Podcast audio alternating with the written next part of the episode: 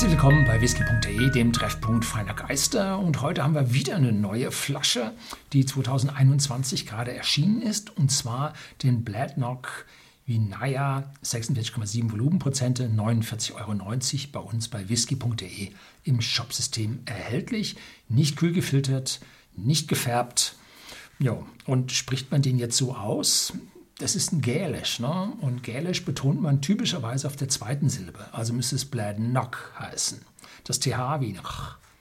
Also Bladnock. Und das Vinaya müsste Vinaya ausgesprochen werden. Das A nicht so sehr wie ein A im Britischen, sondern eher wie ein A äh, im Deutschen. Also Bladnock Vinaya. Möglicherweise, bin mir da nicht so sicher. Gut, was heißt nun Vinaya? Vinaya ist gälisch und steht für, ähm, nein, nicht gälisch. Entschuldigung, muss ich richtig spicken. Äh, Sanskrit, also spricht man es wahrscheinlich nicht Vinaya aus, sondern Vinaya. Ja, gut, Sanskrit kann ich nicht. Und es steht für Respekt oder Dankbarkeit. Gut, warum? Nun, weil seit 2015 die Brennerei nun wieder produziert und der Master Distiller Nick Savage hier seine Hände drüber hält und damit wundervolle neue Abfüllungen von der Brennerei herauskommen. Und vorher war die Zukunft von Bladnock nicht so wirklich ähm, ja, gesichert gewesen. Da hat man schon mal die Brennblasen abgebaut und zur Kupferverwertung geben wollen und hat sie gerade noch retten können. Ähm, ja, dazu Brennblasen. Bladnock ist äh, eine Brennerei, die wie eine Highland-Brennerei mit zwei Brennblasen gebaut ist und nicht wie früher in den Lowlands äh, mit drei Brennblasen. Und heute gibt es mehr äh, Brennereien mit drei Brennblasen in den Highlands als in den Lowlands. Also so haben die Zeiten sich geändert. Und die Brennerei ist jetzt bereits seit 1817 äh, in Betrieb und erst 1824 wurden die Lizenzen vergeben. Wie geht jetzt das? Waren die illegal? Nein, die lagen in den Lowlands. In den Lowlands äh, gab es kein Verbot, Maltwhisky zu brennen. Es haben halt nur wenige gebrannt und die meisten haben den billigen äh, Industriesprit, Industriewhisky aus den Column Stills gebrannt. Und die waren also schon 1817 hier unterwegs und konnten damit schon vor vier Jahren ihr 200-jähriges Jubiläum feiern. Gab es auch extra Abfüllungen dafür, sind sehr, sehr gut gelaufen. So, jetzt die Flasche unglaublich schwer, hat also einen dicken Boden, sicherlich zwei, zweieinhalb Zentimeter dick, äh, mit einem quadratischen Querschnitt, ähm, sehr repräsentativ und äh, einem Korken mit einem, also einem dicken Korken, vom Durchmesser starken Korken, großen Korken. Ähm, damit macht dann das Ausschenken äh, viel Spaß. Allerdings besteht die Gefahr, dass sie sich zu viel einschenken. Ne? Was sagt der Korken? Korken ist jetzt kein geschnittener Korken, sondern einer aus äh, Korkbruchstücken zusammengesetzter Korken. Und diese Korken haben einen riesen Vorteil.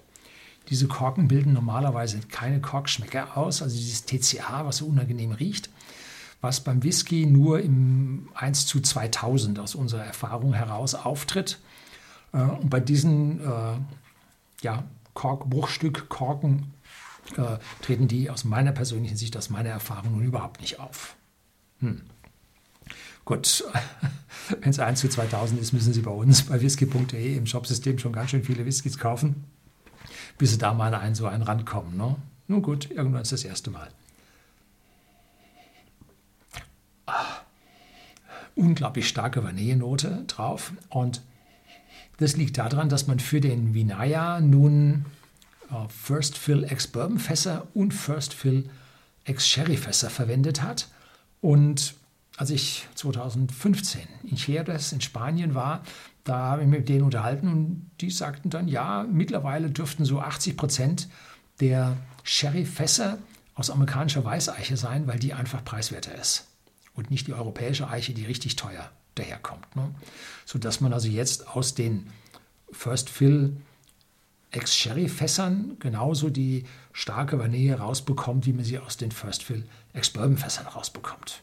Nun, wenn Ex-Bourbon-Fässer nun vier Jahre reifen oder zur Reifung verwendet werden und die Sherry-Fässer jetzt vielleicht nur eine Saison oder maximal zwei Saison laufen, dann bekommt man aus diesen Sherry-Fässern weitaus mehr Vanille raus, als man aus den Ex-Bourbon-Fässern rausbekommt. Weil die andere Vanille schon in den Bourbon gegangen ist. Ne? So, süß, vanillig, auch ein Stück weit hin zum Karamell. Die Süßigkeit erinnert ans Karamell. Ne? Vielleicht auch eine, eine grasige Heunote mit drin. So, cheers.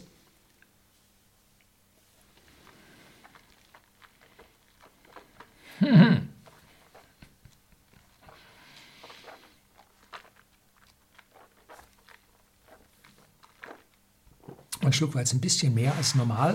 Sonst habe ich so ein halbes CL, jetzt habe ich vielleicht ein CL gehabt. Und 46,7 Volumenprozente. Das schlägt auf der Zunge an, bringt einen massiven Antritt auf der Zunge und so eine frische Apfelnote, grüner Apfel.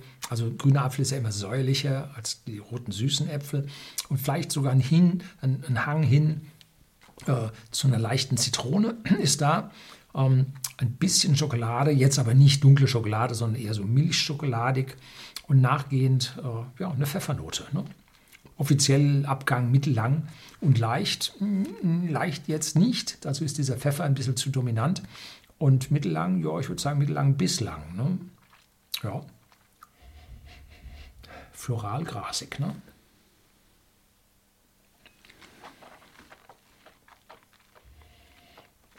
Mhm.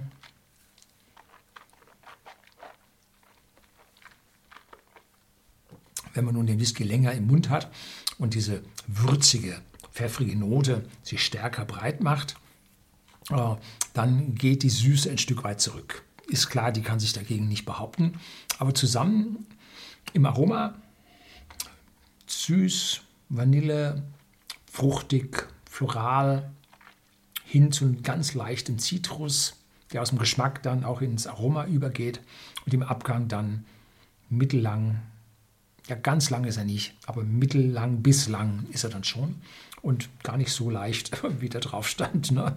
Ja. Ja, sehr schön gemacht. Wieder einmal eine tolle Abfüllung von Bladnock. Äh, beginnt bei mir ja äh, so langsam sich aufzubauen, dass von Bladnock jetzt ganz tolle Sachen kommen.